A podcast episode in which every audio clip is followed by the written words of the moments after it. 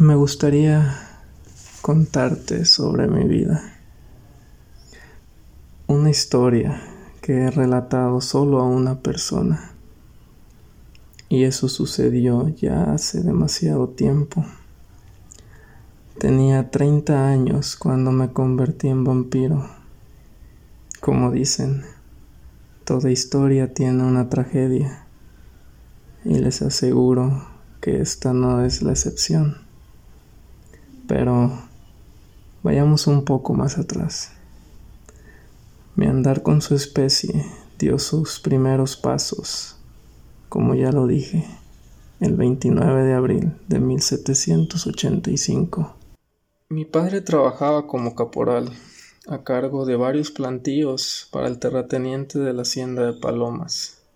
Yo era el menor de cuatro hermanos. Se podría decir que éramos privilegiados.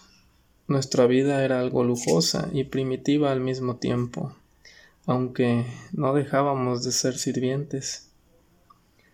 La encontrábamos sumamente atractiva, ya que vivíamos mucho mejor que la mayoría de aquel tiempo. O tal vez la mera inmensidad del lugar nos lo hacía parecer así. Aún recuerdo la primera vez en que vi la hacienda. Mi padre y yo arribábamos en una carreta jalada por mulas, cargados de grano hacia las bodegas que se situaban dentro de ella. El recorrido estaba lleno de historias que mi padre contaba. A mis costados podría observar al ganado trabajando. Perdonen, quise decir a la gente laborando, cosechando o labrando la tierra.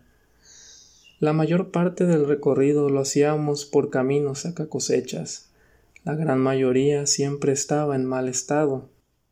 Pero al acercarse a la hacienda, el camino cambiaba drásticamente, de simple tierra y barro a hermosos adoquines, cada uno colocado de tal forma que bellas figuras se formaban bajo ese lienzo de tierra que yacía abajo de ellos. El sonido de las ruedas de madera tan perfecto y coordinado, el fluir del río a un costado del camino, el cielo azul con sus nubes blancas, el coro de algunos animales y el canto de los pájaros hacía que el trayecto se sintiera ameno y lleno de paz. En el atardecer del día observaba al horizonte los enormes muros de ladrillo rojo que rodeaban a la hacienda. Al llegar a la entrada, un enorme portón negro se abría frente a mí, y tras él un jardín lleno de vida se reflejaba ante mis ojos. Flores, árboles, palmeras y demás. Pero al final de todo, esa imponente estructura de color blanco, contrastando con las bugambilias y dipladenias de color violeta y rosado, que trepan e inundan la mayoría de los muros de su fachada. Recuerdo que llegamos a la escalera principal de la hacienda. Mi padre dejó la carreta allí y se dirigió a buscar al mayordomo. Bajé de la carreta y me senté en el primer escalón de ella. Tomé un pequeño palo que estaba a un costado y comencé a hacer figuras en la tierra. Recuerdo que tenía 17 años y jamás había escuchado una canción.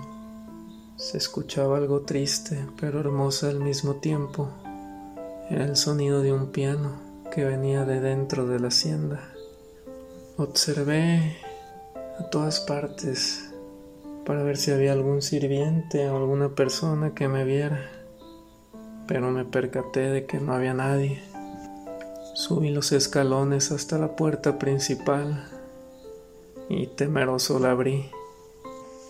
Entré y lo primero que captó mi atención, además de aquel sonido, fue el olor de las maderas finas de los muebles importados que atestaban la casa.